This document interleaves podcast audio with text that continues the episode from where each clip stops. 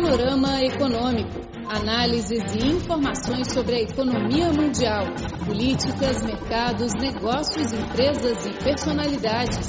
Tudo no Panorama Econômico. Olá pessoal, sejam bem-vindos a mais um Panorama Econômico. Sou Flor Bela Guo, diretamente de Beijing. Hoje teremos três reportagens. A primeira é sobre o recente relatório da Organização Mundial da Propriedade Intelectual sobre o capital intangível na cadeia de valores.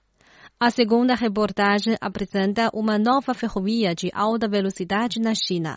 E a terceira traz opiniões de especialista sobre o objetivo de crescimento da economia chinesa.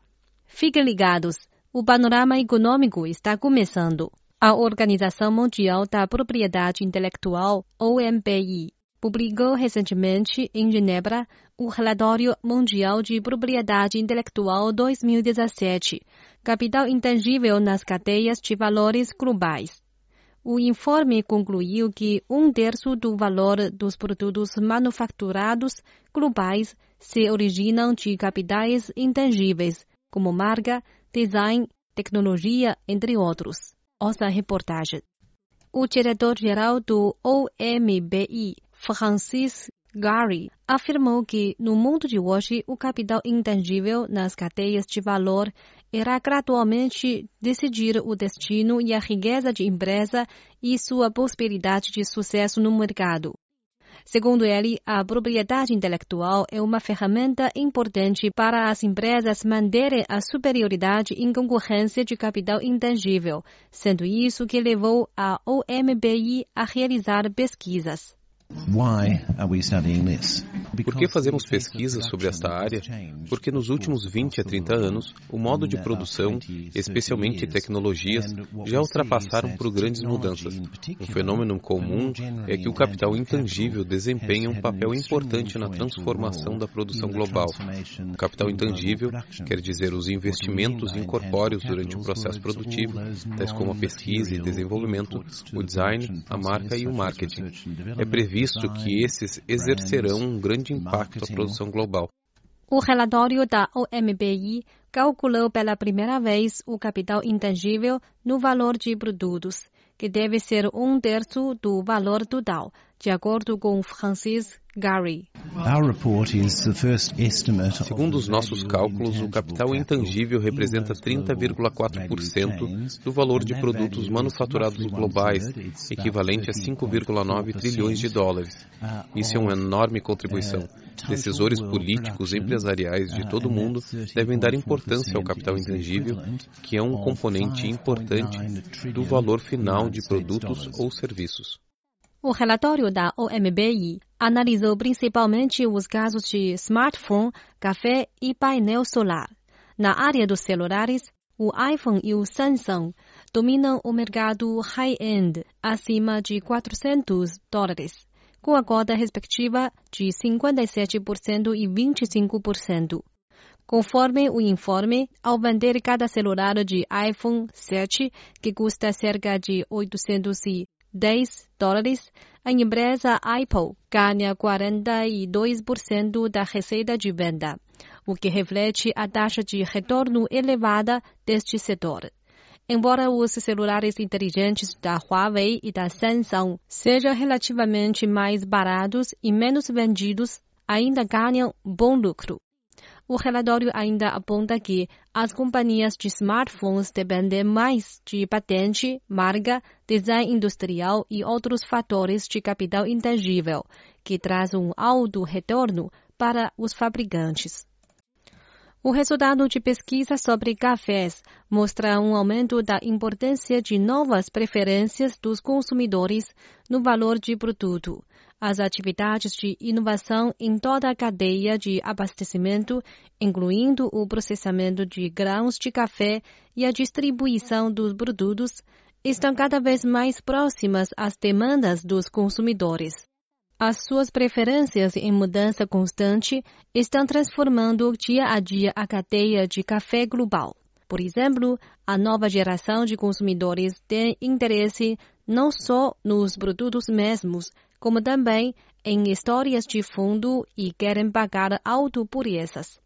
Para responder à mudança, os produtores de café e até alguns países estão reajustando suas estratégias de marca. Em relação à área de painel solar, o relatório indica que a inovação tecnológica, como principal forma de capital intangível, está promovendo uma profunda transformação na cadeia mundial de valores de fabricação de painéis solares fotovoltaicos. De acordo com o relatório, de 2008 a 2015, o preço dos produtos baixou em cerca de 80%. Os painéis solares já se tornaram de produtos altamente especializados para produtos de baixo custo.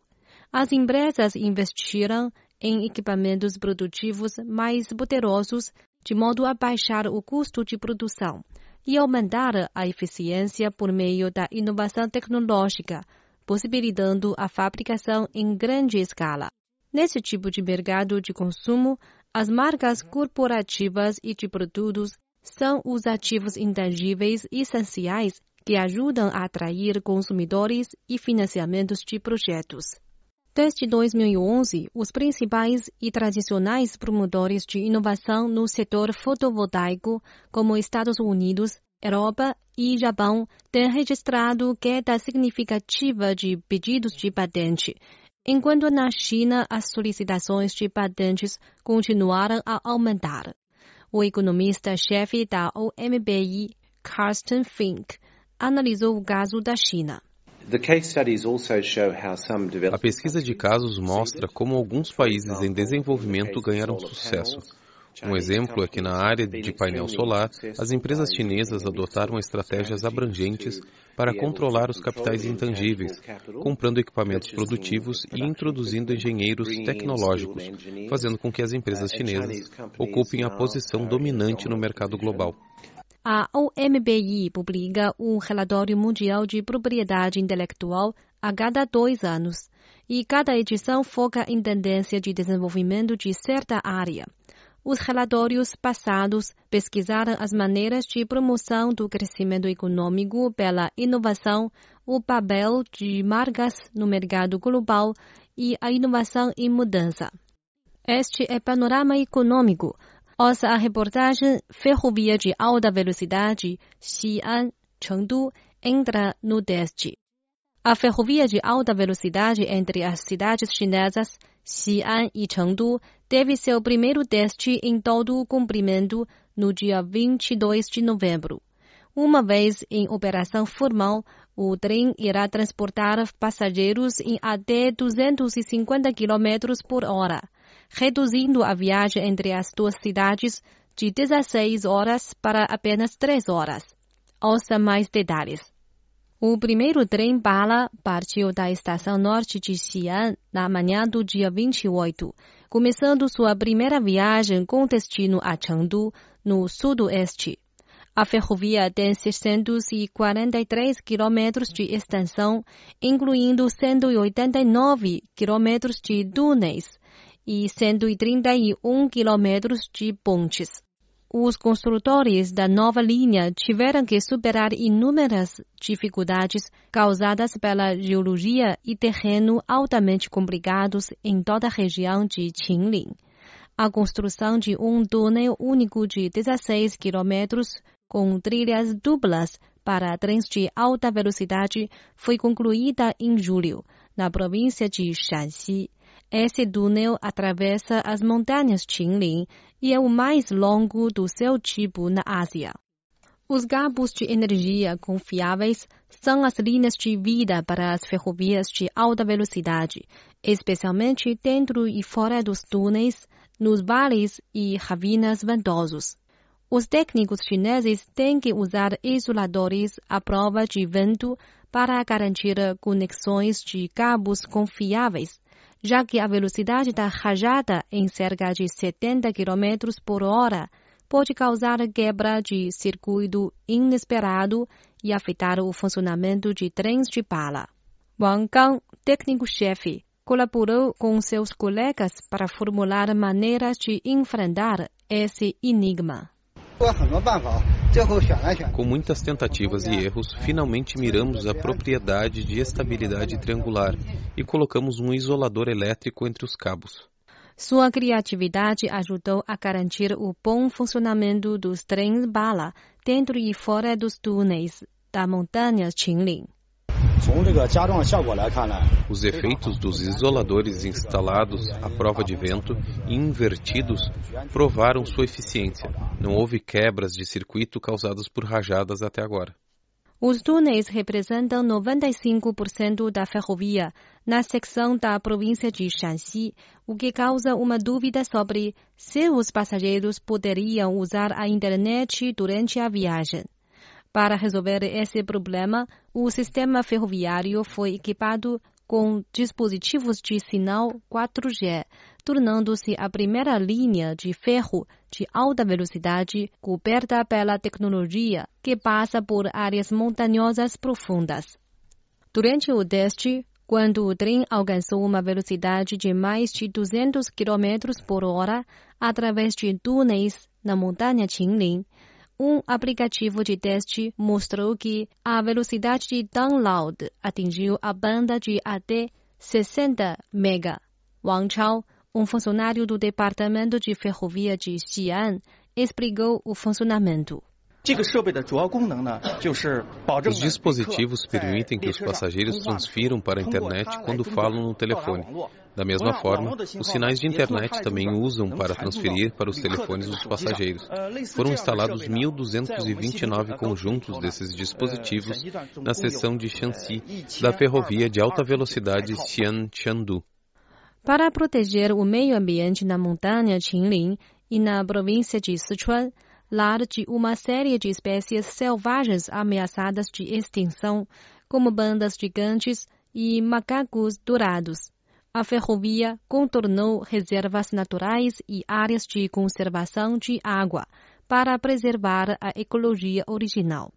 A ferrovia de passageiros também é projetada para impulsionar o desenvolvimento econômico das cidades e regiões ao longo da linha, ao conectar Xi'an Ankang, Hanzhong, Guangyuan, Chengdu e outras.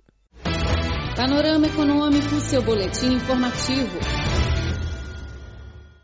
Este é Panorama Econômico. A seguir, você vai ouvir a reportagem Conselheiro do Banco Central Chinês sugere objetivo moderado de crescimento do PIB para 2018. Um conselheiro do Banco Central da China disse na semana passada que o país deve estabelecer um objetivo moderado para o crescimento econômico no próximo ano, para dar mais espaço à reforma estrutural. A economia da China manteve crescimento estável e perspectiva positiva neste ano, com muitos pontos brilhantes surgindo, disse Bai Chongzhen, professor da Universidade de Tsinghua e membro do Comitê de Política Monetária do Banco Central, na conferência anual da revista Caijin. Enquanto algumas pessoas defendem uma meta mais alta do crescimento do PIB para o ano de 2018, Bai disse que um objetivo levemente mais baixo é necessário para controlar o investimento ineficiente e reduzir o risco da crescente dívida. O governo chinês estabeleceu o objetivo de crescimento do PIB em cerca de 6,5% para 2017 Espera-se que a meta de 2018 seja anunciada durante a sessão anual do Legislativo Nacional em março do próximo ano. Bai disse que para alcançar o objetivo oficial de dobrar o PIB até 2020 em relação a 2010, o país precisa apenas uma taxa média de crescimento de 6,3% nos próximos três anos. O acadêmico advertiu que a busca por um objetivo de crescimento mais alto pode alentar as indústrias modernas a continuar com a expansão e causar nova capacidade excessiva. Ele também disse que a demanda no consumo permanece branda, que precisa mais medidas para aumentar a receita disponível dos residentes e estimular o gasto. A economia chinesa expandiu 6,8% anualmente no terceiro trimestre, nível mais baixo em relação aos 6,9% no segundo trimestre. O crescimento nos primeiros três trimestres chegou a 6,9%. O governo chinês está tentando mudar para um crescimento econômico sustentável, motorizado mais pela tecnologia e consumo e menos pelo investimento fomentado pela dívida e de nível inferior. Bom, caro amigo, o panorama econômico de hoje fica por aqui. Sou Flor Bela Guo. Muito obrigada pela sua sintonia. Até a próxima semana. Tchau.